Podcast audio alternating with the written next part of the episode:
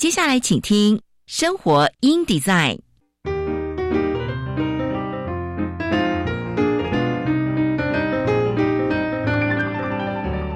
美好早晨，来一段爱智之旅吧！漫步在社会的街角，开启我们与自己的对话。穿梭在文化的回廊，重拾我们与土地的羁绊。生活 in design，为理想生活提案，设计所有幸福的可能。周一到周五早上九点到十点，我是佳妮，欢迎收听生活 in design。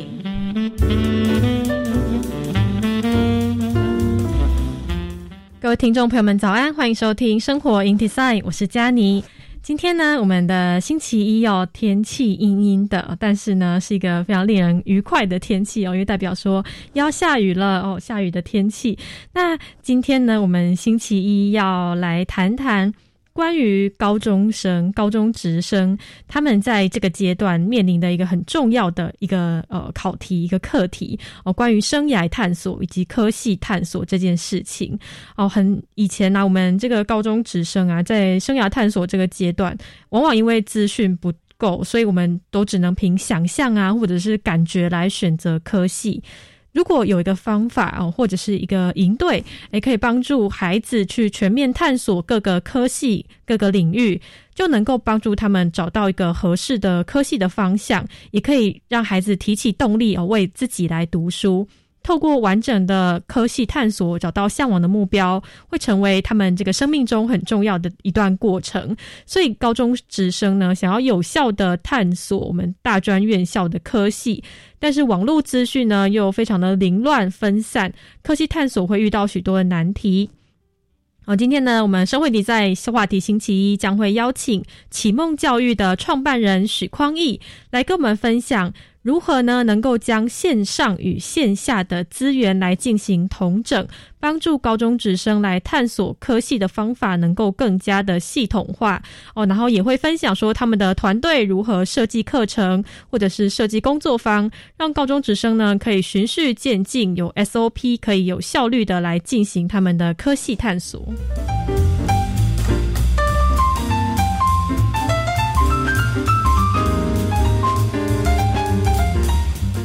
今天的天气呢，滞留锋面持续的影响，所以天气还是一个不稳定的状况。西半部跟东北部降雨几率高，有局部大雨或豪雨发生的几率。那其他地区呢，也会有局部的短暂阵雨或雷雨，所以要提醒大家强强对流确切出现的时间、地点，配合实时监测来辅助。所以要多留意这个气象局我们发布的最新的相关天气讯息。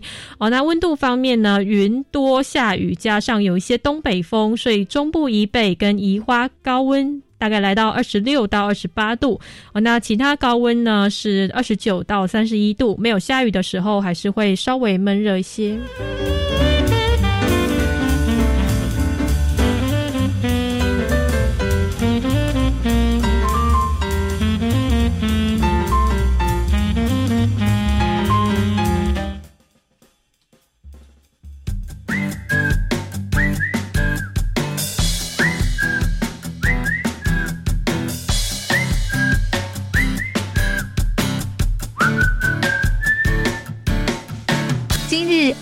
话题，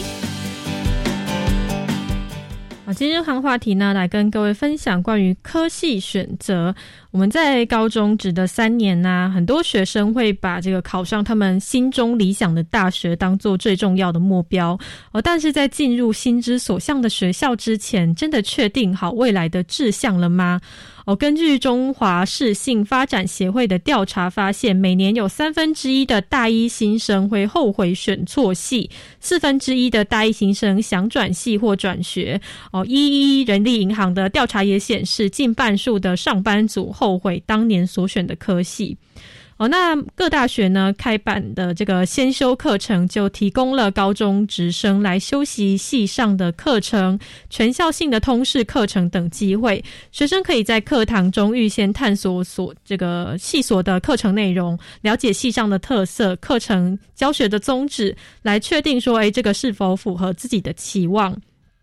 由大学招生联合委员会委托中央大学承办的全国大学先修课程暨认证资讯平台，在二零一九年的时候正式成立，结合了全国十三所大学共同开课，开设了二十七门大学的先修课程，修课学生约有两千人。可以提供查询的课程、抵免资讯、线上选课以及成绩查询系统等功能。哦，是全国准大学生以及高中生选修大学先修课的单一窗口。除此之外呢，不少大学也会各自开办先修的课程，来协助准大学生快速融入大学生活。而大学各系所专业度其实相差的非常远，还没有深入了解之前，很容易混淆。例如说，像社会系跟社工系。他们两个系呢都是人文社会学院，但实际上授课的内容非常的不同哦。前者训练理性分析跟观察批判，那后者呢是注重感性关怀跟沟通协调能力。那例如又像是资工系以及资管系哦，他们虽然都是资讯相关系所，但是分别隶属于理工学院跟商管学院，就非常的不同哦。所以高中生呢可以透过先参加先修课程、大学营队、多元选修等试探。探索性向的方式来确定自己的哦兴趣以及这个潜能。好，借由事先修课的过程，高中生可以了解授课的方向，判断系上课课程是否符合自己的想象，然后再去做深入的探索。哦，因为学术专业有很多的分歧，高中生在不清楚自己的自。自己兴趣的情况下，上课过后会比较了解内容，知道基础概念以及未来方向。哦，这是我们原治大学机电机通讯学院院长赵耀庚举例。同一个电机领域有多个方面，学生进入大学前最好要了解不同课程的内容，再依照个人未来规划的发展方向选择。诶，是要技术的啊，或者是要伦理呃理论导向的课程，可以来尽早培养未来职涯需要的能力。哦，他也表示说，高中生事先修习申请科系相关的先修课，在未来申请大学时有一定的优势，因为学生已经有明确的目的，对课程有基础概念之后。修课未来的时候，修课就容易驾轻就熟哦。不管是在准备学习历程，或者是大学面试，都能够举实际的修课经验以及学习过程，向教授来强调这个个人的这个企图心，会增加好感度，对面试也会有大大的加分哦。这是我们今天的今日行话题，来跟各位做一个分享。那我们今天生活题再先休息一下，我们来听一首歌。听完歌曲之后呢，我们将会邀请到我们启梦教育的创办人许匡义先生来跟我们分享关于他的团队如何呢能够来系统化的来为高中职生们进行科系探索。那我们先休息一下。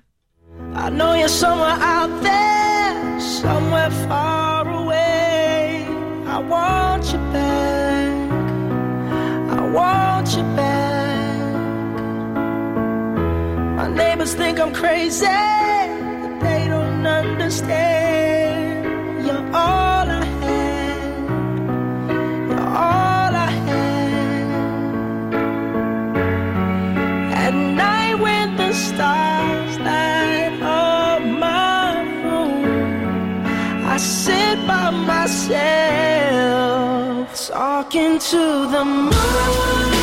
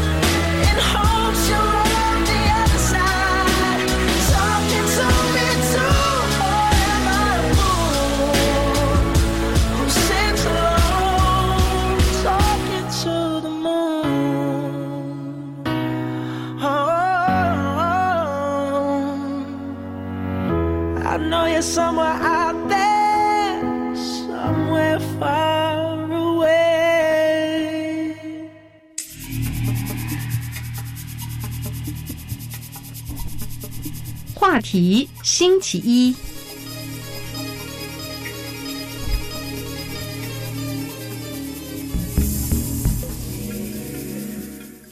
各位听众好，欢迎回到生活 in design，我是佳妮。今天我们的话题星期一呢，邀请到的是启梦教育团队的创办人许匡义先生，来跟我们分享，诶，如何能够将我们线上跟线下的资源来进行同整，帮助呢我们的高中职生来进行探索科系。这个方法呢，可以更加的系统化哦。那也可以介绍说他们的团队呢如何设计课程、工作坊哦，让我们的学生呢都可以用循序渐进的方式，有效率的呢来进行生涯以及科系的探索。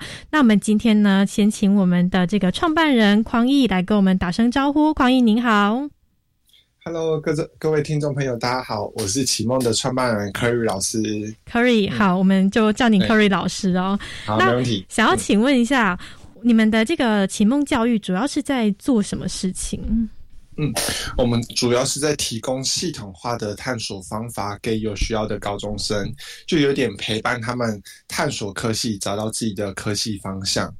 嗯是哦，所以是等于是说，呃，很强调系统化这个这个关键字哦。对对对，没有错。是好，那我们等一下会做一个更详细的介绍，关于怎么样的来系统化的来为为高中生来探索这个科系。那想要先询询问一下这个科瑞老师哦，因为我们这个启蒙教育在最初的创办的时候，是不是有一个呃创办的故事？就是您是怎么样 想要成立这样子的一个社会企业？嗯会想要创办启梦，主要是我个人的一个故事哦。哦，是，因为我在高中的时候就化学的成绩很好，嗯然后就以为适合化学系，哦但没有想到到了大学的时候才发现，哇，就是大学化学系的时候才发现，哇，跟我想的不太一样，然后就等于选错了科系。嗯，那就是选错科系的时候就觉得很痛苦啊，很辛苦，而且走了一个冤枉路，所以我就希望创办启梦来解决这样的事情。哦，是，所以是从自己本身的故事去 去去来，最后选想要来创办像这样子的一个企业。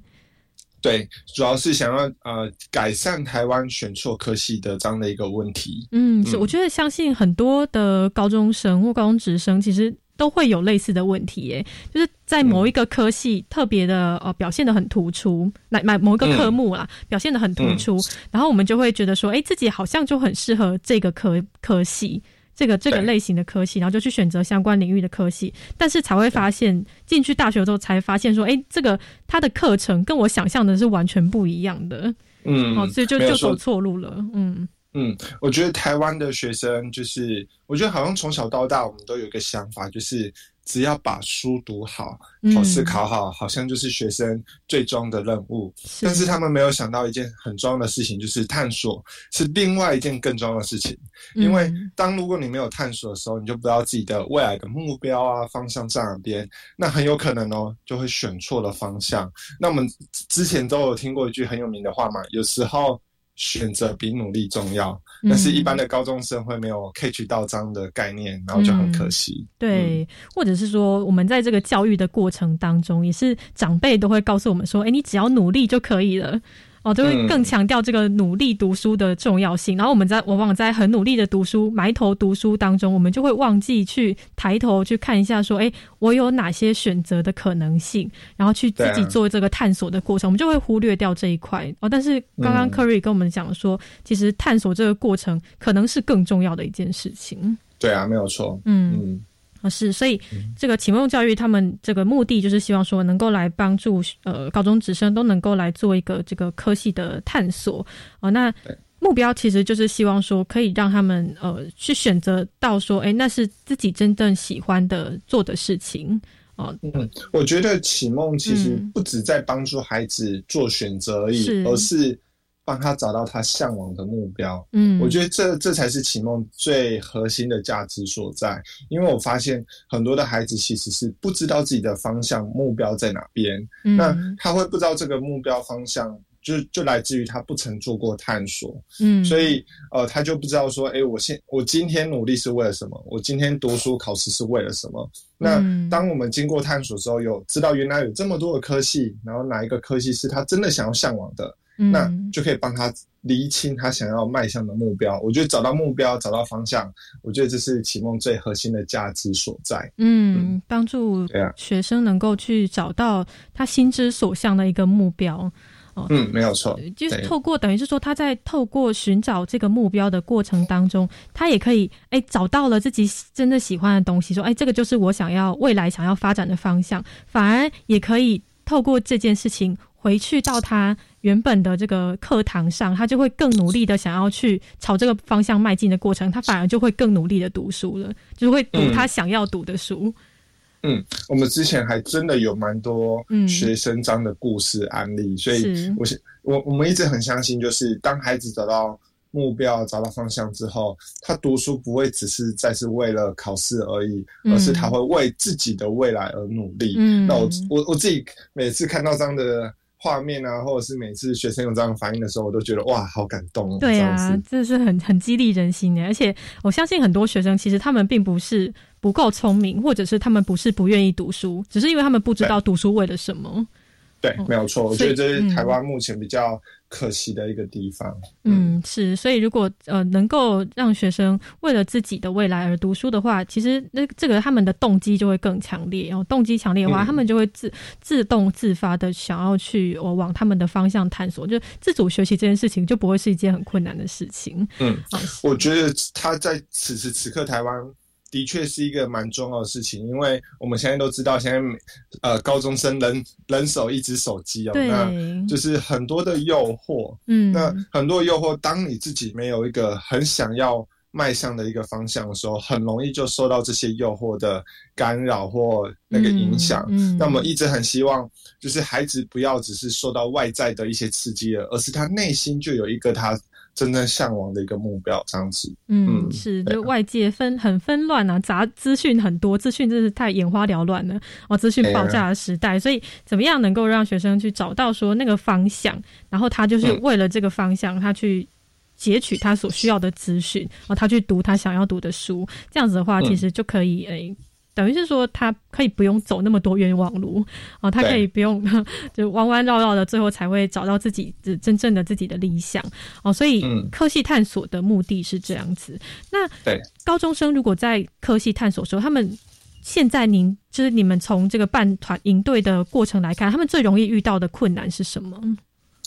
我觉得是他们不觉得自己需要探索。哦，所以第一步就是最大的困难。嗯 是呃，之前有一部很有名的呃一部戏哦，叫做《我们与恶的距离》，相信很多是听众朋友也听过。然后就有一集，它的标题就叫“病逝感”，就是你嗯意识到自己是有一些状况的。那很多的学生就会觉得说，嗯，我我谈应该说，一般高中生的想法，他们会觉得说。啊，我就选一个热门科系就好，比方说哦财经系、对电机系或法律系，然后他们就会这样子哦。我心里面有一个答案了，所以我不需要探索。嗯，他们会有这样的的想法。可是呢，当我追问他，哎，啊，你真你真的知道法律系在大学会遇到的美丽与哀愁是什么时候？他们就答不出来。嗯，他们只是想说，哦，法律系念完就可以当律师，然后可以有很不错的身份地位啊，也有很很不错的收入。但是他们没有，应该说他们没有经历过或知道每一个科系或职业都有它的美丽与哀愁。嗯，那只是说你可不可以接受这样子的一个状况？那所以他们都会把科系想得太美好，然后都不知不觉得自己好像需要探索，嗯，所以我觉得这是其实是最最大的一个问题所在。嗯哇，真的真的是点出了这个很重要的问题。我相信真的是嗯很多学生都这样子，哦，包括我自己，我 我自己本身。在高中的时候，我也是这样想，就想法很单纯，就觉得说，哎、大家都觉得说啊，法律系前途很好，而且很多这个很棒的人都是学法律的，然后就觉得说啊，法律系好像真的很不错哎，然后就就觉得说，嗯，那我的未来的方向就是法律系，但是实际上并没有去真正去看说，哎，法律系它有它是未来是要做什么样的工作啊，它要读哪些课书啊，读哪些课程啊，然后它的嗯。最辛苦的地方是什么地方啊，这些从来都没有想要试过去了解。嗯，像像我们在大学院探索的时候，就接续刚刚的法律系哦，嗯很多在大学读法律系的同学，然后他就说，哇，大学四年念起来有够像在念高中的，因为他们要，因为他们要读的量很多，所以他们需要常常泡在图书馆，嗯然后就就有一些大学生就说。就自问自答，就说：“我到底为什么要一直泡在图书馆？大学不是应该要去参加社团、参加营队、跟嗯呃交朋友之类的吗？那选了这个科系才发现，原来法律系其实很封闭的，因为要把自己该读的书消化完，就要花很大量的时间。那所以有一些如果是很向往大学，就参加很多活动的同学，那他们参加法律系就会受到这样的局限，这就是所谓哀哀愁的地方。嗯，对，就是其实对并不是说大学都是一样的，或者是每个科系都是一样，其实每个科系它的性质都非常不一样。嗯，有不一样的样貌跟生活的方式。是哦，所以嗯并不是说，哎、如果你是很想要在大学的时候，你可以去参加各式各样的活动啊，那呃，你随便选个科系，你都可以去从事这样子的活动，其实是其实不一定的。对，因为每一个科系它的呃期望呃那个大学生在大学所学的量啊，或者是做的练习都不太一样。那嗯，如果你有有想要做的事情的话，你可能要思考看看这样的科系是不是跟你的期望是 match 的。嗯那如果不 match 的话，你就会觉得哎，好像有一些好像感觉怪怪的这样子。对哦，嗯所以真的这个真的是很重要，但是问题就出在于说，哎、但是他不知不知道这件事情，或者是说他不知道他可以去了解这件事情、哦，嗯所以这件事情就变成是我们就是也是启蒙教育想要完成的事情，我、想要帮助高中职生来做的事情。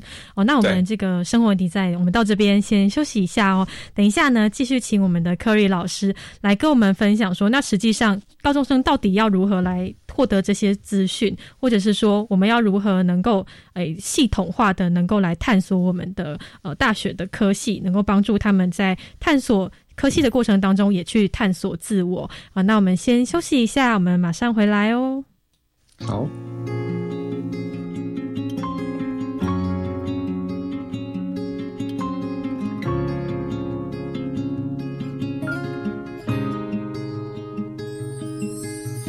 Put your makeup on, get your nails done, curl your hair, run the extra mile, keep it slim so they like you. Do they like you? Get your sexy on, don't be shy, girl, take it off. This is what you want to belong, so they like you. Do you like you? You don't have to try so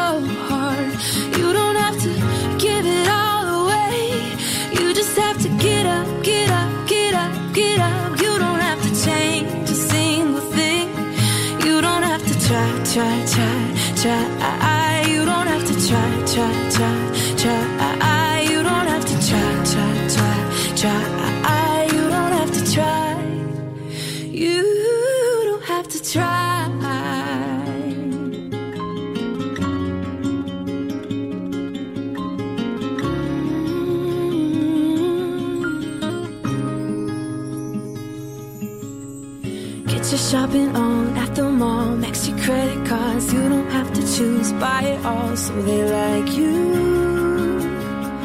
Do they like you? Wait a second. Why? 各位听众朋友，大家好，我是重新归零的节目主持人常勤芬。身心灵的健康是现代人成功的必备条件。重新归零，周一到周五零点到一点，在教育广播电台播出。它也就是带领着我们大家朝身心灵健康的方向迈进，让我们一起努力。教育部青年发展署一百一十年青年暑期社区职场体验计划，邀请大专院校以上在学青年于暑假期间到非营利组织打工。报名时间至六月十六日截止，欢迎有意愿的学生至青年署 Reach 职场体验网查询计划职缺讯息，或拨打免付费专线零八零零八八五八八一查询。以上广告由教育部青年发展署提供。家爸爸，七十岁的阿森靠打零工养活植物人的太太，与儿子。但是在最近一片无薪假、裁员声当中，工作越来越难找了。假爸，在您走岗。我是侯怡君，邀请你一起认购一九一九食物包，让他们有明天的力气，继续为家人打拼。请搜寻一九一九食物银行。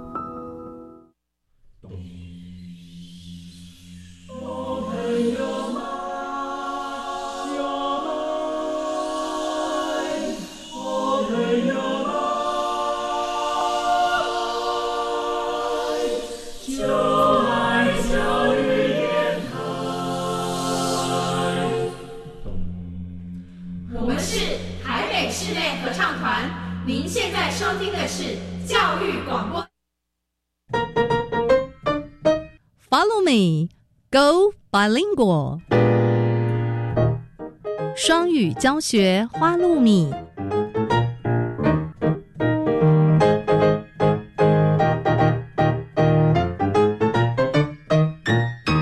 Hi everyone, I'm Neil. I'm Kitty. This is Follow Me, Go Bilingual. Planning to become a bilingual nation, our country tries to instill English into our daily lives, including the radio shows. And today, we're going to learn some new words from the news report. 欢迎来到双语教学花露米节目。今天我们将听英古新闻，学英文。如果今天你去上班，结果到了发薪水那天，你才发现 工资是用铜板发放的，你会怎么想啊？太夸张了吧，这样很不方便诶。在美国就有发生这样的事哦，那些硬币甚至啊还被泡在了油油的东西里头。Georgia man receives final paycheck in coins. 乔治亚州一名男子的最后工资全都是硬币。Months after leaving his job, Andreas Flatten said his former employer owed him $915. But the Georgia man was shocked when he finally saw his last paycheck a pile of 19,000 pennies covered in an oily substance with a rude goodbye message on top. This is a childish thing to do. Flatten said. Flatten said he left his job at a OK Worker Luxury Auto Works in November 2020 due to a toxic work environment. He said he had difficulty getting his final paycheck and even went to the Georgia Department of Labor for help. Then, in mid March, Flatten said he noticed a pile at the end of his driveway. He now spends every evening cleaning the pennies so he can take them to the bank. He said it took him about an hour and a half to clean up several hundred. I think that's going to be a lot of work for money I've already worked for. He said. It's definitely not fair at all. The owner of the shop, Miles Walker, spoke with WGCL TV, but didn't say whether he did or did not leave the pennies at Flatten's house, I don't really remember. said Walker. It doesn't matter. He got paid. That's all that matters. 辞职数个月之后 ，Flatten 说前雇主还欠他九百一十五美金，最后雇主的确是还了，不过却是用九万个泡在油腻腻东西里头的硬币来支付，让员工大傻眼。Fallon 说，他因为有毒的工作环境，所以在二零二零年十一月辞去汽车制造厂的工作。他说，他拿不到最后一笔工资，甚至还得跑去乔治亚的劳工部来寻求协助。接着，在二零二一年的三月中旬，Flatten 注意到了他车道末端放了一堆硬币。他现在每天傍晚都要清洗这些硬币，这样才可以把它们拿去银行。And now let's learn some related vocabulary. Owe, owe, to have to pay or pay back money in return for something. 欠债， For example, I owe you $20. 我欠你二十美金。 Paycheck, paycheck, a check given to an employee for work they have done. 工资， For example, my paycheck was late again this month. 我这个月的工资又晚发了。 Oily, oily, covered in or containing oil. 油腻的。 For example, he wiped his hands on an oily rag before answering the phone. 他在接电话之前用一条油腻的抹布擦了擦手。 Now, let's review the three words we learned today. O. O. 欠债、 Paycheck. Paycheck. 工资、 Oily. Oily. 油腻的。 That's it for Follow Me, Go Bilingual. I'm Neil. I'm Kitty. See you next time.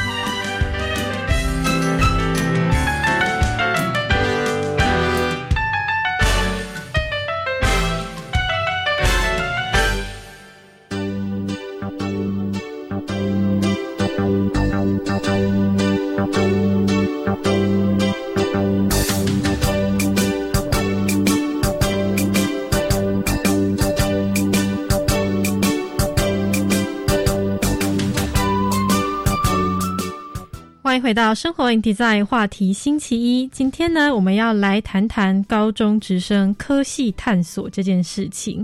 哦，透过呢完整的探索科系，能够找到学生向往的目标，也能够让孩子提起动力来为自己读书。但是呢，网络资讯的凌乱或者是分散，让科系探索遇到了很多的难题。哦，所以今天呢，我们邀请到的是启梦教育的创办人许光玉哦 Curry 老师来跟我们分享说。如何呢？能够将资源进行统整，将探索科技的方法系统化哦，而且他们呢设计课程、工作坊，让学生呢可以来有效的进行探索。那接下来呢，我们继续请科瑞老师来跟我们做更多关于他们的这个团队的分享。科瑞老师您好，哎，各位听众朋友，大家好，我是 Curry。好，我们刚刚已经提到说，高中生在探索科系的时候会遇到最大的难题，其实就是他们不知道要探索科系这件事情。没有错。哦、那嗯接下来，好，我们现在就是要来呃提醒大家说，哎、这件事情是很重要的事情。好，那那接下来，如果高中生他们知道了，他们想要来探索科系。那对于他们未来哦，想要读哪些的大学啊，或者是大专院校，高中生们他们会只想要知道哪些讯息？嗯，这个还蛮特别的哦。嗯你的问题是说他们想要知道，是但是他们需要知道。哎，哦，这是另外一件事情，事 是是情是，对对对。那我自己发现了、就是因为我们通常都会去，呃，比方说以高中生来讲的话，他们想会想要去了解他们所缺的东西。嗯那对于高中生来讲，他们最缺的是什么？就是比方说，因为他们还没有开始工作嘛，是。所以他们就可能比较没有金钱的收入，所以还蛮特别是，我观察高中生，他们真的最想要了解就是薪水多少，哇，因为那是他们做最缺的多少，对对，是那以及未来的工作的出路啊，好不好找工作？我发现这的确是因为这是高中生所缺的东西，所以他们会比较在意这些事情。嗯那就我刚如我刚刚提醒的，那他们所需要知道的事情就是如何，像他们其实因为他们只在意这个薪水啊、出路等等，所以他们很少很少。真的去了解这个大学究竟在学什么，嗯。就算真的在学什么的话，他们也是找到这样的课名或者是必修的名称而已。嗯。他们真的很少有时间真的去，比方说去翻那些的书啊，或者是网络上找找资料，嗯。或者是呃看一些线上课程，他们其实很少有实际的机会去体会看看这个是不是真的适合自己的热忱所在。嗯，这是我发现他们比较需要的一件事情。是、嗯哦，所以他们想要的跟需要的是不同的事情哦。他们高中生，因为他们想要，他们可能缺乏的资讯哦，是关于他们未来这份呃，如果这个读这个科系可以呃找到的工作，这个工作的嗯待遇好不好哦，这是他们关心的事情哦，这也是他们欠缺的资讯啦。哦，毕竟他们没有这个实际工作的经验哦。那另外，嗯他们需要知道的讯息，其实就是呃，跟他们想要知道的讯息是不太一样的。嗯，哦，他们需要知道的是这个大学到底会上什么课，因为应该是说嗯确认热忱所在。哦，确认热忱所在，嗯，，对，真的去了解这个科系的内容，了解这个内容你很清楚之后，来确认这是不是你的热忱所在。嗯那为什么要确认这件事情呢？因为太多太多的学生真的到大学的时候才发现，哇，这个科系跟我想象的所学的完全不太一样。嗯，对，那就是之前在高中的时候没有意识到这件事情。嗯，是，就等于是说，这是在他们想象跟现实之间产生的一个落差嘛？没有错。哦嗯，所以，所以等于就是他们想象的是跟现实是不一样的。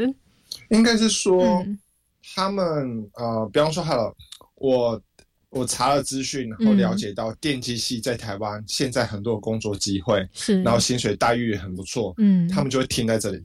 哦，他们就停在这里他们没有再往下下一步说，嗯，对，电机系的出路啊，薪水的确不错，但是他所学的是我的热忱所在吗？我真的有兴趣吗？我要不要去翻一些电机系的书啊，或者是上网查查看电机系会学什么，或是一些线上课程？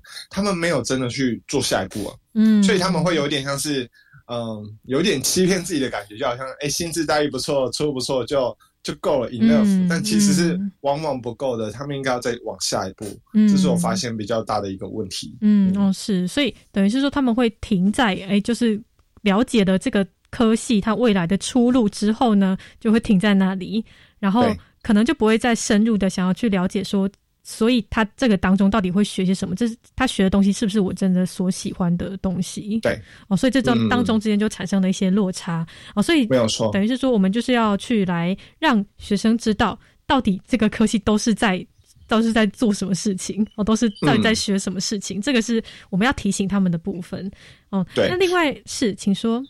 嗯，换句话说，就是呃，对于学生来讲啊，了解科系、了解科系方向，最重要的就是要 total 的完整，呃，total 的了解。嗯因为当您如果漏掉某部分的时候，就会以偏概全，就有可能会选错科系。嗯所以这也是为什么启梦在带学生的时候那么的强调系统化。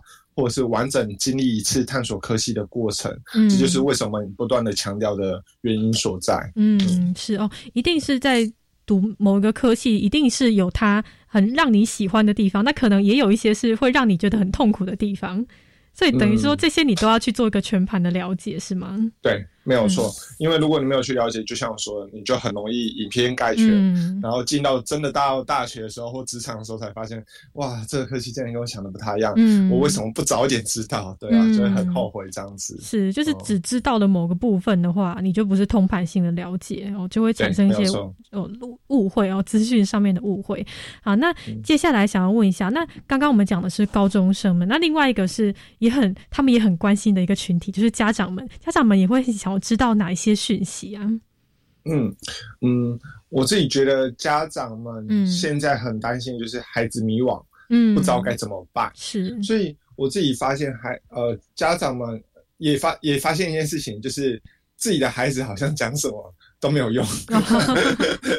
这是我发现比较大的一个问题啊，就是是家长们其实很想要提醒孩子说，选科系啊、选职业是一件很重要的事情，就你应该好好探索。嗯但是家长们的呃角色的关系，因为毕竟家长跟孩子希望保持一个好的亲子关系，但因为选科系跟选职业这件事情是很需要务实的一起来讨论啊，或是思考的。那有时候，比方说啊，孩子可能对于科系有一种过度太美好想象的时候，然后家长可能会想要贴心的提醒孩子，嗯那这时候。就是家长有时候提、这些提醒孩子可能不见得听得下去，嗯所以我们之前之前接触到大部分的家长就是我孩子迷惘，然后我很想要提醒他，但孩子不知道不知嗯不听我的话，那这时候我该怎么办？嗯。所以我自己觉得家长会比较需要是到底有没有什么样的方法，有什么样的服务可以协助他们或协助孩子解决这样的事情。家长比较想要知道是解决问题的方法或管道。嗯，等于是说，嗯对，让让让自己的孩子可以可以去了解，他自己去了解，可能是家长想要告诉他的，但是，哎，可能这个之间会有一些比较难难沟通的地方哦，所以这个是家长比较想要去解决的一个问题所在。对，是哦，嗯所以启梦团队会也会提供家长这样子的一个咨询吗？嗯，换句话说，我们的做法是因为家长会很想要协助孩子找到方向嘛，嗯那但是因为家长自己做，可能 可能一方面专业上可能就是呃，可能需要一些培训才有办法做，所以比较难做到。然后一方面是呃，如果家长直接对孩子的话，家长有时候呃孩子啦，有时候不见得愿意接受。嗯所以我们的做法是，我们在营队啊，或者是我们自己的服务的时候，都会先了解家长的期望跟想法，嗯也就是家长对孩子的观察有没有什么提起我们启蒙老师的部分，然后接下来我们就会实由我们的启蒙老师实际带着孩子探索。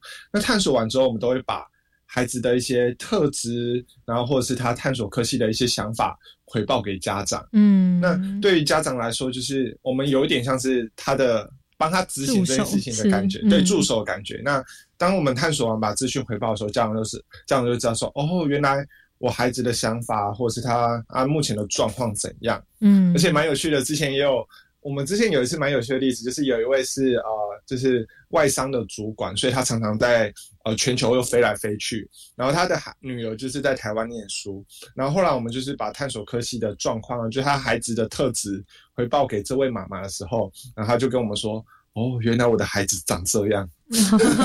第一次这么了解自己的孩子，对，所以我自己觉得，就是我们就是提供家长一个服务这样子。嗯，是，确实这也是家长会想要知道一个讯息哦。那嗯接下来想要问一下 Curry 哦，所以你们的这个启蒙啊，是如何来带领高中职生他们去系统化的来探索？嗯，嗯，好，回到我们的这个就是启梦的招牌哦。是什么是系统化呢？它其实有三个阶段。第一个阶段叫做求广，嗯广泛认识科系，让同学知道，呃，选项有这么多。是哎，像想问一下哦，你要不要猜猜看，全台湾的科系有几个种类？哇，几个种类，嗯，教育系算一种哦，教育科技系算一种，但是不同大学的教育系只算一种哦。哦，所以所以等于就是说，教育跟教育科技，它就是两个两个不同的种类。那大概应该有几千种吧？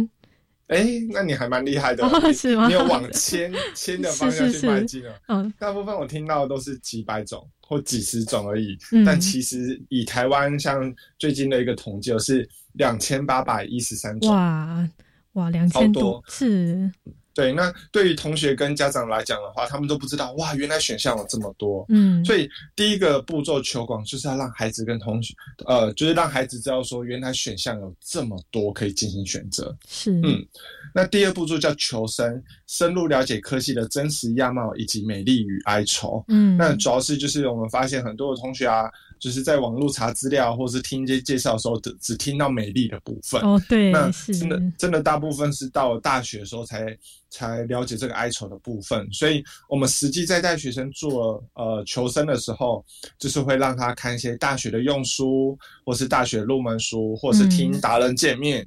或者我们自己启蒙这边有收集的各个大学科系对他们的科系的美丽与哀愁的介绍论述，嗯那等于说可以让同学可以更全面的了解科系的全貌，这是求生的部分。是，嗯，那最后一个步骤叫求透，因为我们发现很多孩子像刚刚说的嘛，考虑到呃科系职业的时候，都只考虑到薪水啊、出入等等的，嗯所以我们会用五个标准协助孩子厘清这个科系选项是不是真的适合他。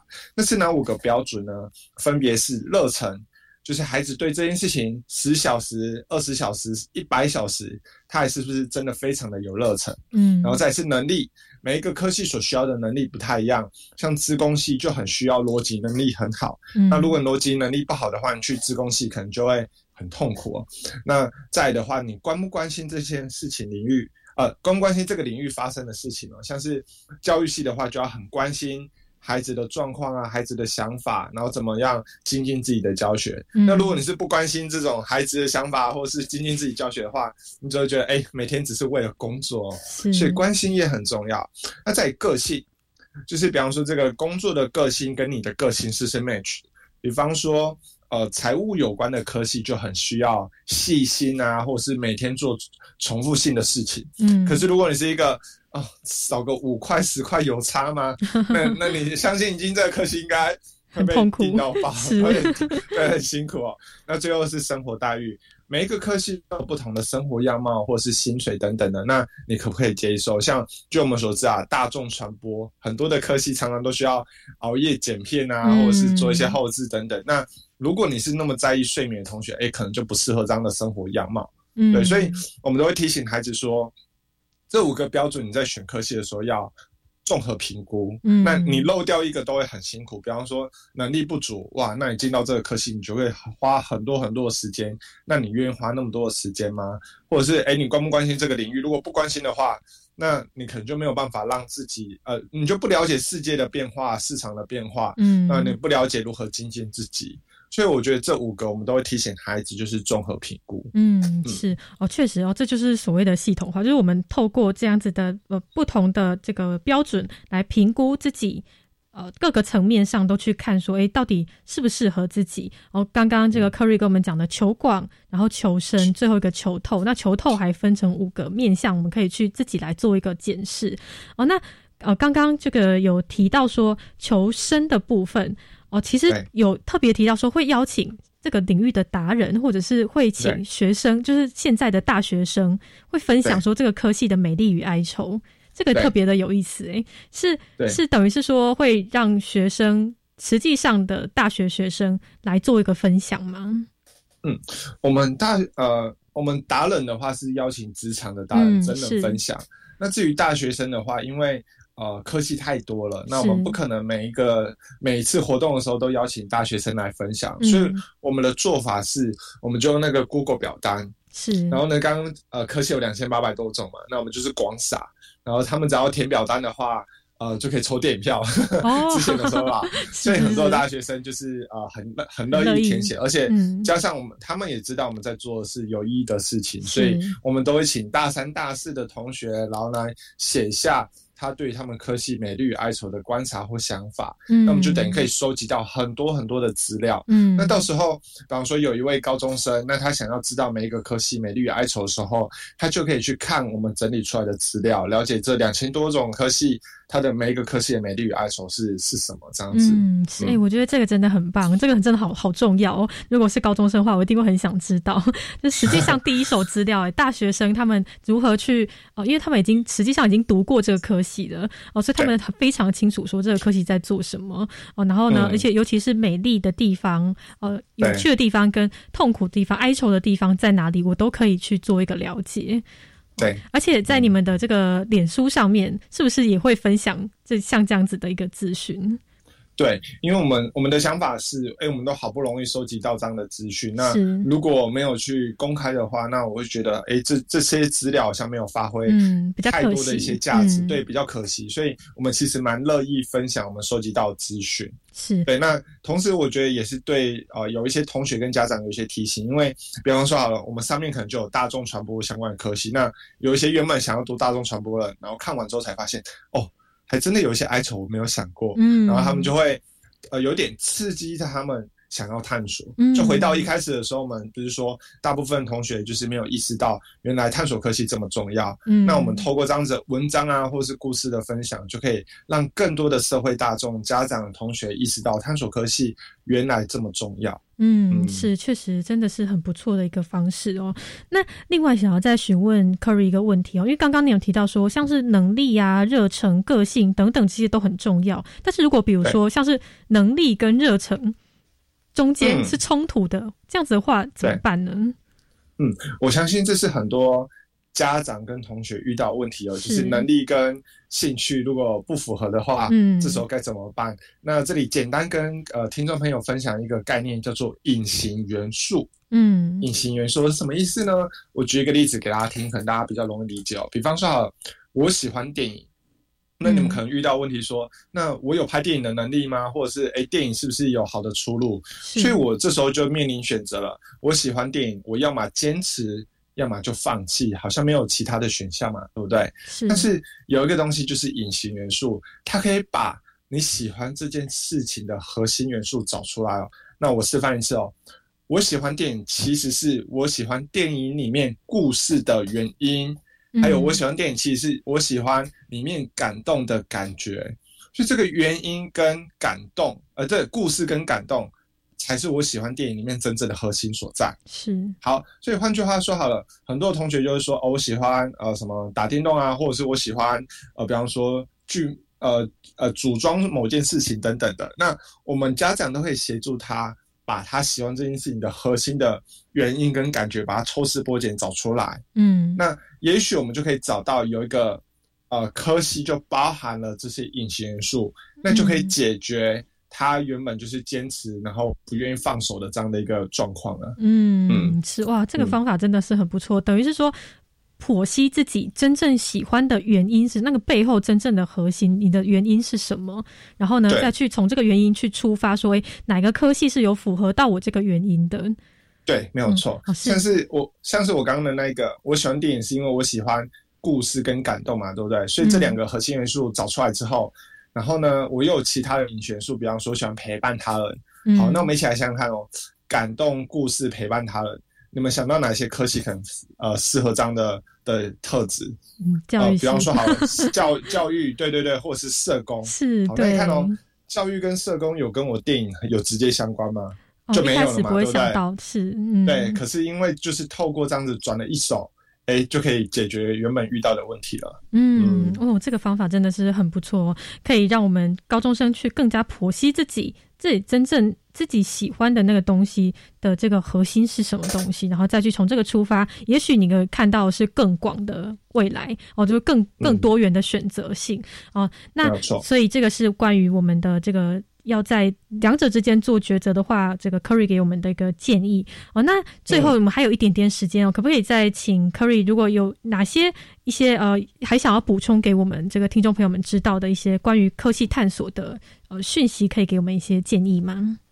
嗯，有一个还蛮特别，是现在家长跟同学很在意的学习历程档案。哦，是那我这里也做一些补充哦。很多人会觉得说，哎，我学习历程档案是不是为升学而做？嗯为升学而做。但坦白说哦，学习历程档案会比较像现在听众朋友常常使用的 IG 或是 FB 的贴文这样。哦，记录，换句话说，嗯对记录，也就是说，我们比方说孩子在那一个当下，他很有想法。比方说好了，他探索科学的时候，诶，我发现我对什么东西特别有热忱，或是我发现原来我想要学什么东西，嗯就是把那那一个当下的想法、感受记录下来，有点像日记的方式，才是学习历程档案。嗯所以同学在写的过程中，其实是他在帮助自己找到自己的 hashtag，嗯也就是自己的特质。嗯所以坦白说，我想跟各位呃听众朋友呼吁一下哦，如果你的学习历程档案只是为了，比方说电机系而做，为了财经系而做，那个不是正确的使用学习历程档案。嗯真正学习历程档案是孩子他本来就想要做一些探索，或本来就想要做一些学习，嗯那只是在学习啊或探索过程中，有一点像日日记啊，或刚刚讲的这个 IG、FB 的贴文一样，把孩子的收获记录下来。嗯那是那这样子整理出来的学习历程档案才是一个有价值的档案。为什么我会说有价值的档案？是因为当孩子好了，下个礼拜、一个月后，他可能会忘记那一天发生事情嘛，嗯。那他就可以看档案来回顾说，是诶对我参加活动的时候有什么样的收获、什么想法，然后我是一个什么样的人。嗯所以这个正确的使用学习历程档案应该是这样才对。是哇，真的嗯。是非常的重要，因为学习历程嘛，哦，它名字上面就是学习的历程，就等于是说把学习的历程记录下来，这个才是重要的过程，然后去试图在这个当中过程当中去找到自己的 hashtag，这个就是一个呃这个学习历程档案最重要的核心价值。哦，那今天真的嗯。非常谢谢哦，因为我们时间有限哦，真的是对，非常希望说 Curry 之后有机会我们再来聊，继续聊更多关于这个我们的科技探索，里面内容真的是非常的精彩哦。那谢谢 Carry，谢谢 Carry 哦。嗯，谢谢主持人。好，我们这个生活的 design 话题星期一今天就到这边，感谢各位听众朋友们的收听，我是佳妮，我们明天见喽，拜拜。拜拜。